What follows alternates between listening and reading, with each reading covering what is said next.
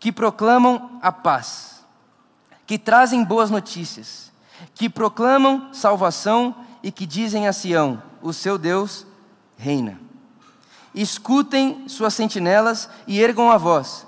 Juntas gritam de alegria. Quando o Senhor voltar a Sião, elas o verão com seus próprios olhos. Davi, perdão, Isaías Davi e Isaías se tornaram uma mesma coisa aqui no meu subconsciente. Mas Isaías, olhando Israel saqueado, olhando Israel destruído, olhando Israel em ruínas, está dizendo o seguinte: Bem-aventurado é aquele, bem-aventurado é aquele que vem trazendo boas novas. Isaías está dizendo: Israel, povo de Deus, por mais que nesse exato momento nós estamos destruídos, estamos dispersos, estamos como quem chora a perda da nossa própria cidadania.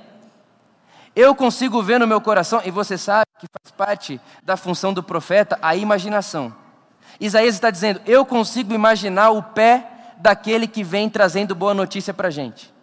E consigo também imaginar que a boa notícia, o evangelho que esse mensageiro traz para a gente, é que Deus reina. E pode parecer que não, porque está tudo um caos. Pode parecer que não, porque está tudo uma bagunça. Pode parecer que não, porque o nosso templo foi destruído, os nossos filhos foram mortos, as nossas famílias foram dispersas. Pode parecer que não, mas eu consigo imaginar no meu coração que feliz é o pé daquele que anuncia o Evangelho. E o que é o Evangelho? Uma notícia para toda uma nação que diz: Deus reina. Esse é o Evangelho. E muito interessante que quando Jesus começa o seu ministério, Jesus se põe no mundo como o mensageiro do Evangelho. Jesus faz continuação à profecia de Isaías. Jesus aparece e diz: Eu sou o mensageiro. E qual é a sua mensagem? O Evangelho. E qual é o Evangelho? Uma notícia, agora não só mais para uma cidade, mas uma notícia cósmica. Uma notícia para todo o universo. E qual é a notícia? Deus reina. O reino de Deus chegou. O reino de Deus está aqui. O reino de Deus aparece no mundo agora. O reino de Deus está sendo inaugurado no mundo a partir da minha mensagem. E o que vai acontecendo é que quando o tempo vai passando, as pessoas começam a perceber que Jesus não é só um mensageiro do Evangelho, mas que Jesus é o próprio Rei do reino que o Evangelho anuncia. As pessoas começam a olhar para Jesus e perceber que Jesus não é mais um profeta, não é mais um mensageiro, ele não é mais um que anuncia, ele é o próprio Rei, ele é o Deus Criador encarnado entre nós e falando para a gente que o reino de Deus chegou e que Deus governa em absoluto e que Deus está sentado no trono. E aí você ouvindo essa notícia, o Evangelho, chegou o Evangelho, Deus reina, Deus está aqui. Junto com essa notícia, esse rei mensageiro do Evangelho, ele faz um convite. E o convite é: siga-me, arrependa-se e siga-me. E você sabe que essa palavra também, arrependimento, foi se tornando uma outra coisa no nosso meio cristão, católico, evangélico. Parece que arrependimento é ficar chorando as pitangas pelo que fez no passado. Arrependimento como ficar chorando o remorso e alimentando uma culpa interior de que fez aquilo que não deveria ter feito. Arrependimento foi se tornando essa coisa pequena, diminuída, muito individualizada. Eu me arrepender dos meus pecados. E o que também não é o que Jesus está dizendo quando ele diz arrependam-se. O que Jesus diz quando fala arrependa-se, ele está dizendo: olha, chegou um outro jeito de viver tem um outro rei no mundo, e esse outro rei que está no mundo está convidando você a mudar a mente, metanoia, arrepender-se, a mudar a mente de vocês para que vocês vejam o reino de Deus. Porque se vocês continuarem vendo o mundo, olhando para o mundo, olhando para a sociedade, olhando para as pessoas, olhando para vocês mesmos, da mesma forma que vocês enxergavam antes, o reino de Deus vai passar despercebido por vocês.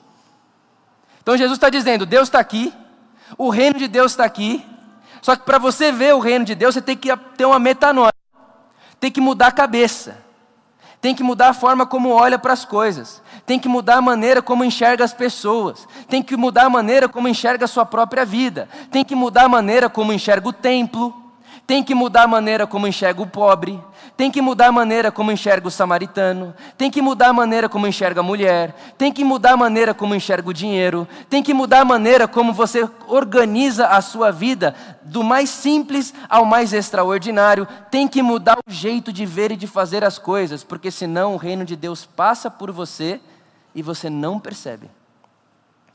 Isso é o Evangelho. Então, quando a palavra Evangelho é anunciada, o que ele está dizendo é: Jesus é o Senhor, Jesus é Rei, e o reinado de Jesus já começou no nosso meio. Isso é o Evangelho. E aí, quando você olha para Jesus e fala: Tá bom, Jesus, eu, quero mudar a forma como eu olho para o mundo, eu quero mudar a forma como eu olho para mim mesmo, eu quero mudar a forma como eu olho para as pessoas, eu quero mudar a forma de me relacionar com o meu dinheiro, eu quero mudar, mas mudar como? Mudar o quê? Mudar para onde? E aí a resposta de Jesus seria: siga-me. Siga-me. Porque Jesus em nenhum momento parece ter uma lista de coisas a se fazer ou a não fazer. Ele não trabalha nessa lógica. Quando você fala, Jesus, eu quero, ele diz, então vem andar comigo. O Evangelho é um convite para uma relação pessoal. O Evangelho é um convite para uma relação pessoal com Jesus. O Evangelho é um convite para andar ao lado do Rei do Reino de Deus, Jesus de Nazaré. Isso é Evangelho. Jesus diz para mim e para você: siga-me. E enquanto a gente segue Jesus, e você pode ver isso facilmente na narrativa do Evangelho, você percebe que Jesus tinha, no mínimo, dois grandes inimigos. No mínimo. Que eram os fariseus, os mestres da lei, ou seja, a religião institucionalizada em sua época, e o poder político. Essas duas forças colaboravam entre si para prejudicarem Jesus o tempo inteiro. E é muito simples a gente encontrar no Evangelho que me parece que as pessoas mais incomodadas na presença de Jesus não eram os pecadores, as prostitutas, os leprosos, os excluídos. Mas as pessoas que se sentiam incomodadas na presença de Jesus eram aquelas que sabiam a Bíblia hebraica de cor. A presença de Jesus parece incomodar as pessoas que estavam com a Bíblia na mão, não as que não sabiam do texto.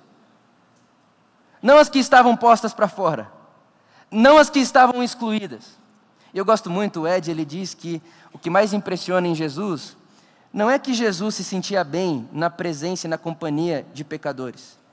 Mas o impressionante é que pecadores se sentiam bem na presença de Jesus. Como isso é possível?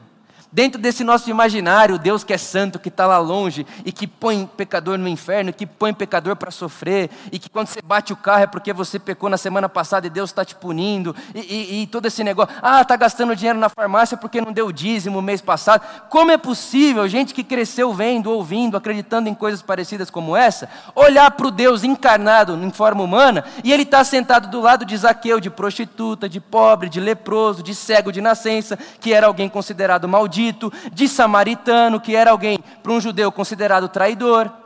Como é possível isso acontecer? Pois é, só é possível porque tem um evangelho, uma notícia, uma boa notícia que alcança os confins da terra.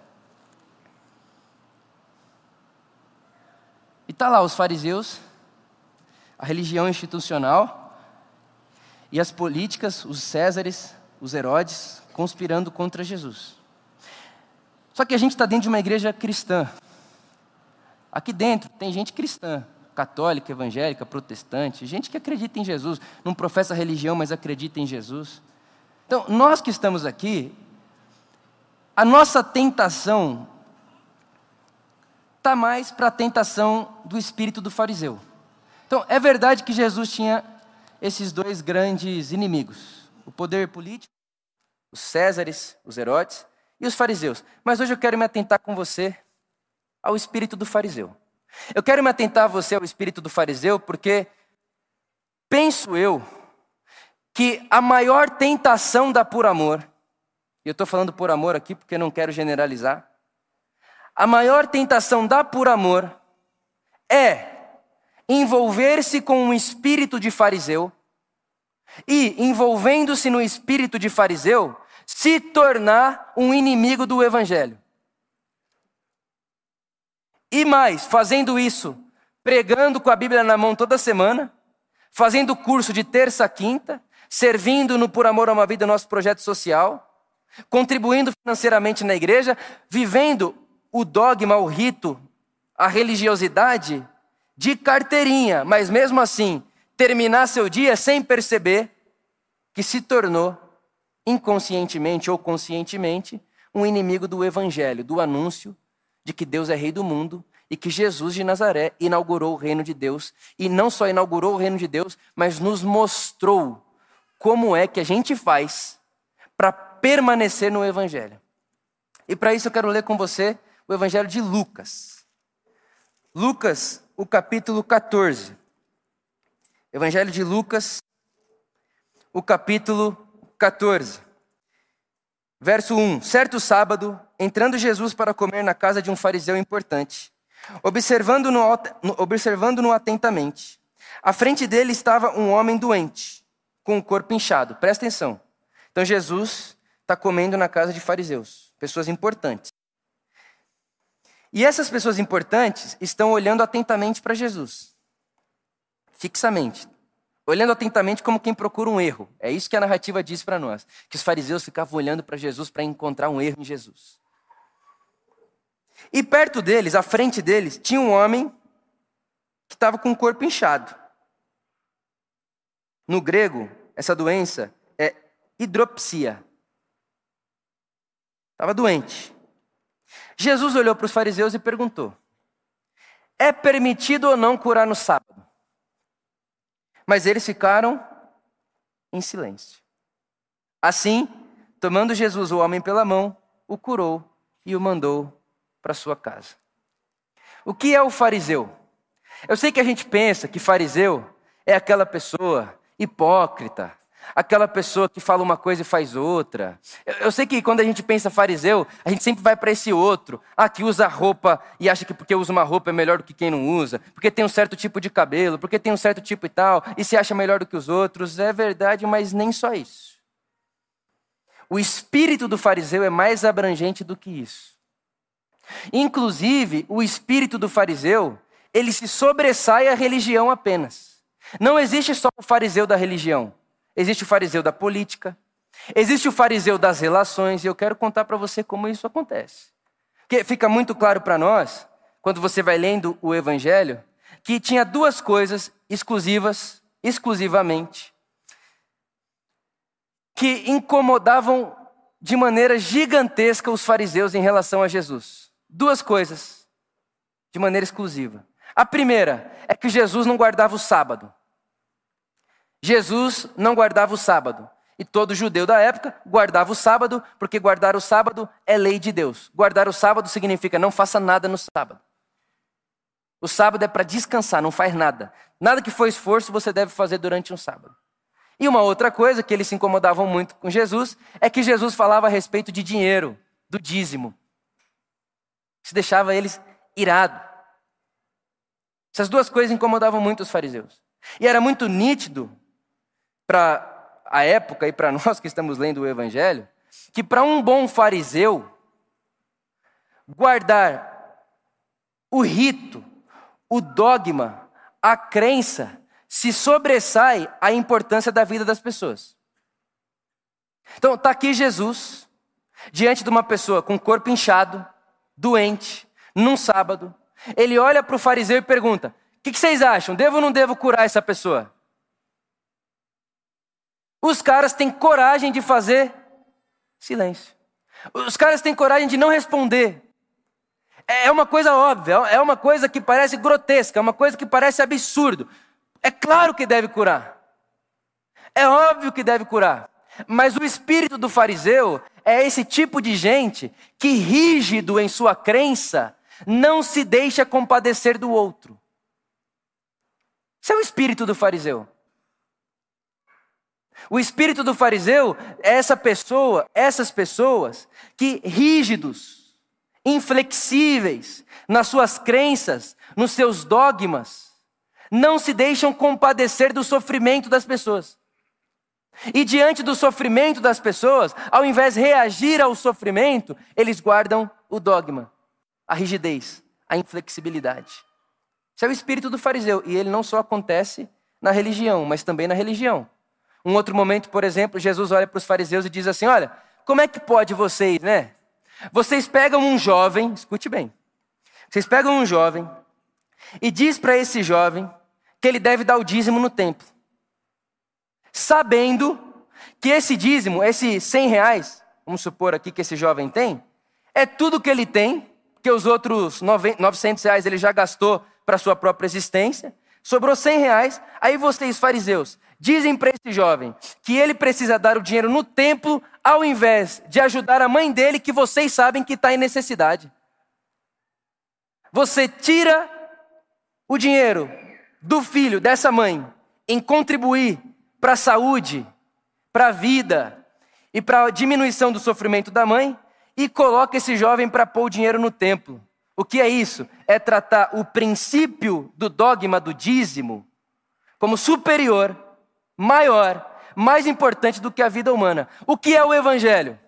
O evangelho é Deus aparecendo no meio dessa conversa de um fariseu dizendo para a pessoa: ó, oh, sobrou só 100 reais? É o dízimo? É. Então, dízimo é no templo. Esse é o princípio. Aí o jovem olha para o fariseu e diz: Não, mas você não sabe, minha mãe está precisando. Está faltando dinheiro na casa da minha mãe.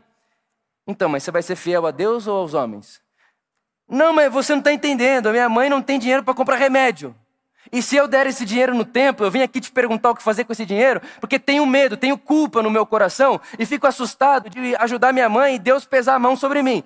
Aí o fariseu, Pois é, então, você já leu Deuteronômio? Você já leu Levítico? Você já leu Números? É isso mesmo, você deve ser fiel a Deus. Confie em Deus. Dá o dízimo no templo e deixe que Deus cuida da sua mãe. O que é o Evangelho? É uma intromissão no meio dessa conversa. O Evangelho é uma terceira voz que aparece no meio dessa conversa e diz: então, Deus apareceu no mundo. Deus se fez carne e habitou entre nós. E Deus se fez carne e habitou entre nós e disse que, se você, jovem garoto, quer ser fiel a mim, cuide das pessoas antes de cuidar do templo. Se você, jovem, quer ser fiel ao Deus Criador da vida, antes de fazer manutenção da religião. Se, se você é o jovem que está com esses 100 reais e não sabe se dá na igreja ou se cuida do pobre, você quer ser fiel a mim ou à religião institucionalizada? Ah, eu quero ser fiel a Deus, então cuide do pobre. Cuide de quem precisa. O Evangelho é a notícia de que Deus conta para nós, de que Ele não está preocupado em fazer um funcionamento do sacrifício da religião continuar funcionando, mas está inclinado, ocupado em engajar-se com o sofrimento humano e aliviar essa agonia. Jesus está diante da decisão de obedecer à lei do sábado ou de curar um homem. O evangelho atravessa e diz: é claro, cure esse homem. Quantas famílias esses últimos anos não foram destruídas por conta, por exemplo, do espírito fariseu político, ideológico? Eu já disse aqui para você que eu recebi ligação de jovem de 17 anos de idade, falando para mim, Vitor, meu pai me pôs para fora de casa. Porque na conversa aqui de casa eu Falei para ele a minha ideia política e ele me pôs para fora de casa. Disse que ele não vai criar filho para isso. Mas também é verdade que tem muito filho que abriu mão de conversar com seu pai, com sua mãe, porque o pai pensa politicamente diferente. É o fariseu da política, ideológico. O fariseu é todo aquele que, agarrado na rigidez da sua crença, não abre a porta da misericórdia e da relação para com o outro. O fariseu que mora nas nossas relações de afeto conjugais, que é eu não abro mão de nada que eu acredito para abrir uma porta de misericórdia para você. Eu fico com o que eu acredito. E aí Jesus diz em Mateus capítulo 23, quando você, fariseu, fica com o que você acredita, rígido desse jeito, você fecha a porta do reino de Deus para as pessoas. Então, qual é o evangelho? O evangelho para nós hoje é esse anúncio que nos convida a não fecharmos a porta do reino de Deus às pessoas por conta da rigidez das nossas crenças e dos nossos dogmas. Esse é o Evangelho. O Evangelho é uma terceira voz na nossa conversa que diz: quer ser fiel a Deus? Quer amar a Deus? Quer participar do Evangelho do Reino de Deus? Cuide das pessoas. Acolha as pessoas. Ouça as pessoas. E não deixe com que as suas crenças impeçam as pessoas de experimentarem a porta aberta do reino de Deus.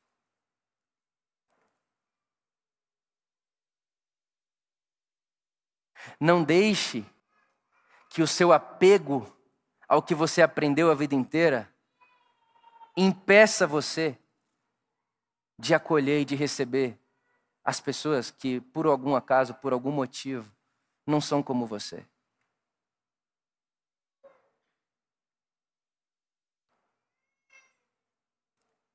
Nós estamos convivendo com muitas rachaduras de relacionamentos, inclusive relacionamentos familiares, por conta do espírito do fariseu. Não abro mão do meu dogma. Não abro mão do que eu acredito.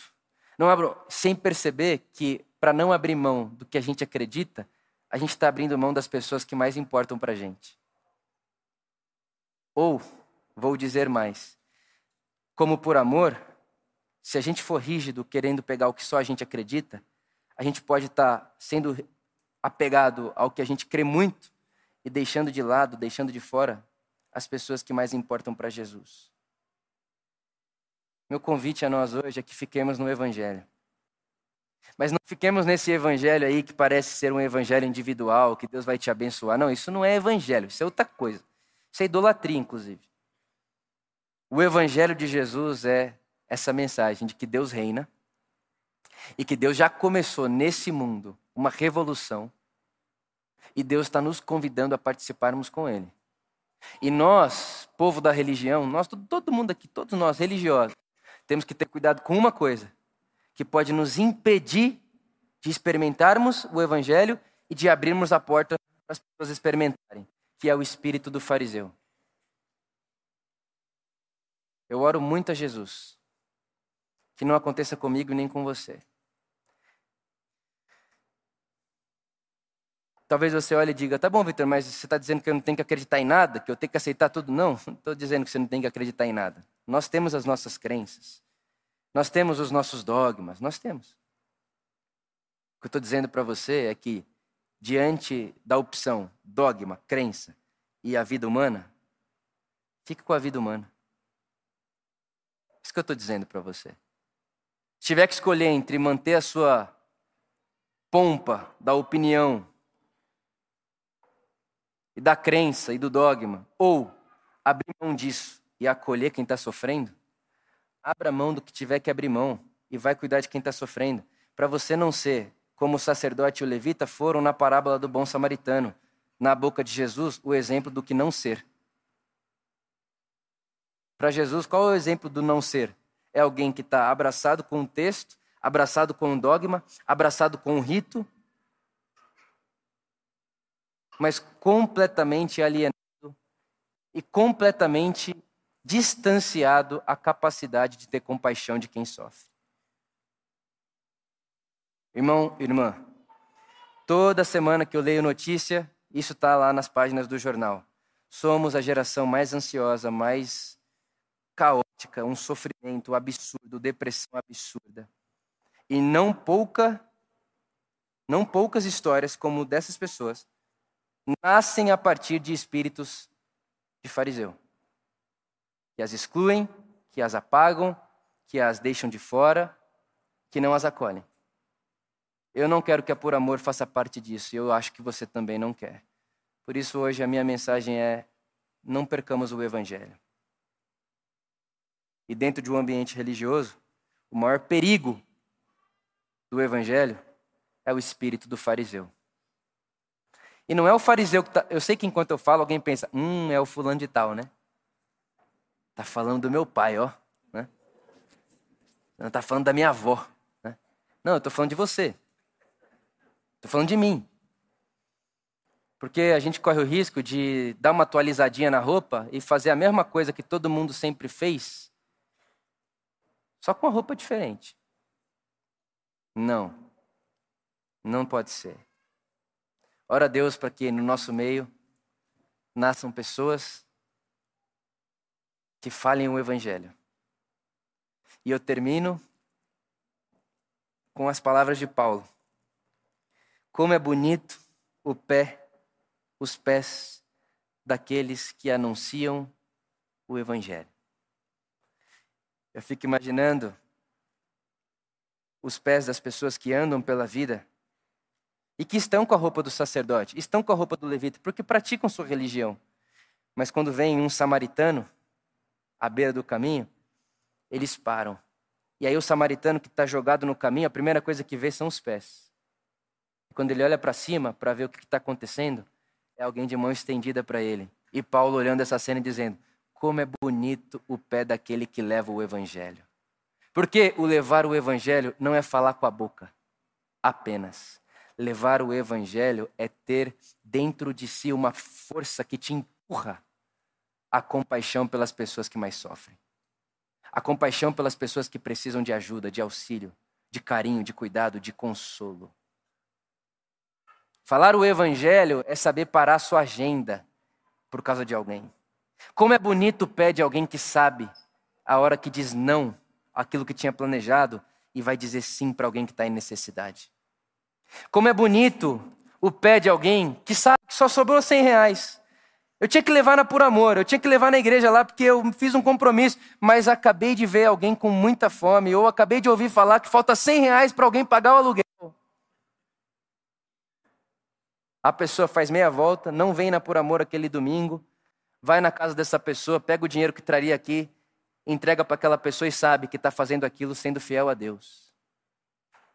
Como é bonito o pé daquele que anuncia o Evangelho, que quando ouve seu filho, sua filha, falando coisas que você não gosta muito, que o seu conjunto de crenças nem assimila muito, mas como é bonito os pés de pais e mães que sabem tirar a capa das suas crenças e falar: Você é meu filho, você é minha filha. Você é a herança de Deus na minha vida. Eu sou por você para sempre. Como é bonito os pés daqueles que caminham no Evangelho, que não fazem vista, vista grossa aos pobres, que não fazem vista grossa ao sofrimento das pessoas que não fazem vista grossa da sua redoma de privilégio, não fecham a janela, mas abrem a janela para que vejam a realidade e, compadecidos pela realidade, possam ir na direção da realidade que clama por justiça. E aí, enquanto está clamando, começa a aparecer pés ali. Pés que vai levar o quê? Ah, uma mensagem nova? Um conjunto de dogma, um conjunto de regra? Não. Pés que anunciam o evangelho. Qual é o evangelho? Deus é rei do mundo e o reino de Deus já começou. E ele nos convidou a participarmos com ele. E participar do evangelho do reino de Deus é colocar no bolso muitas vezes os nossos dogmas e as nossas crenças para acolher e amar aqueles que mais precisam. Estar ao lado de Jesus, no evangelho, no reino de Deus, é estar ao lado das pessoas que mais sofrem. Convido você a participar, não só comigo, mas com por amor, do evangelho de Jesus. O Evangelho não é uma notícia que te faz dormir bem apenas. O Evangelho é um convite. Um convite a abrirmos mãos, abrirmos mãos das nossas ideias e acolhermos, amarmos, servirmos as pessoas à nossa volta, sem olhar a quem. Que o Espírito Santo nos batize com o Evangelho. Essa é a minha oração. Esse é meu desejo. E que, a por amor, não perca o Evangelho. Nos seus corredores, no seu dia a dia. Não perca o Evangelho. Que o espírito do fariseu entre nós seja sempre confrontado. Amado. e, com a graça de Deus, transformado. E lembre-se, não é um fariseu que está lá, é o fariseu que mora aqui. Aqui. Tem um fariseu dentro de mim. E de verdade, vamos ver se eu estou sozinho. Tem alguém aí que tem um fariseu que você sabe que mora dentro de você, sim ou não? É esse fariseu aí que eu estou dizendo a você. Precisa se encontrar com o Evangelho. Ponha essa persona aí dentro de você para conversar com Jesus todos os dias da sua vida, pelo amor de Deus. Para você não correr o risco de ser alguém que na parábola de Jesus é o exemplo do que não se deve ser. Por conta do preconceito, por conta da exclusão e da religião, passa o sacerdote e o levita e deixa o samaritano sofrendo. Porque eu não tenho nada com isso. Eu não quero fazer parte das pessoas que Jesus considera mau exemplo. Eu quero ser um bom exemplo. Quero ser um bom exemplo para as pessoas que me rodeiam e um bom exemplo também se um dia Jesus for contar a minha história para alguém. Esse é meu desejo e espero que seja o seu. Seja assim entre nós. Amém. Amém. E amém. Se você pode, se coloque de pé comigo aí no seu lugar.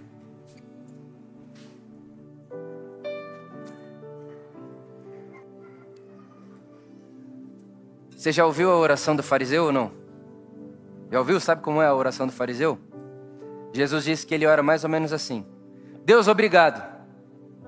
Obrigado porque eu não sou como outro. Obrigado porque eu não sou como ele. Obrigado porque eu sou brasileiro. Não sou. Pensa aí o que você quiser. Deus, obrigado porque eu sou e não sou. Pensa aí o que você quiser. Obrigado porque eu sou rico, não sou pobre.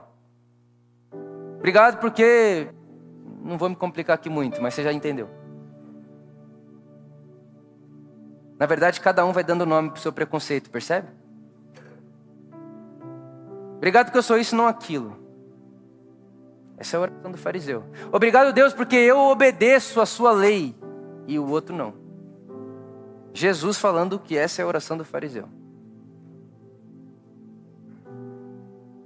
E meu desejo e minha oração por mim e por você agora é que a gente faça esse fariseu em nós fazer silêncio. Para que a gente ouça Jesus falar com a gente. Então, se você quer isso, eu queria convidar você a fechar seus olhos comigo. E só você sabe o que o seu fariseu é capaz. Só eu sei o que o meu fariseu é capaz de fazer. Politicamente, religiosamente, nas minhas relações, com a minha esposa, com os meus amigos. Só eu sei a potência que eu tenho de ser inflexível com aquilo que eu acredito. E enquanto faço isso, afasto as pessoas de mim e da possibilidade de experimentarem o reino de Deus. Só eu sei a potência que eu tenho de fazer isso, só você sabe. Então eu queria convidar você a fazer uma oração aí no seu coração agora. Dizer: Jesus, eu te entrego o meu fariseu. Eu te entrego o meu fariseu. E oro para que no lugar do fariseu que me habita, habite a voz do Espírito do Evangelho. Que seja assim, em nome de Jesus. Amém.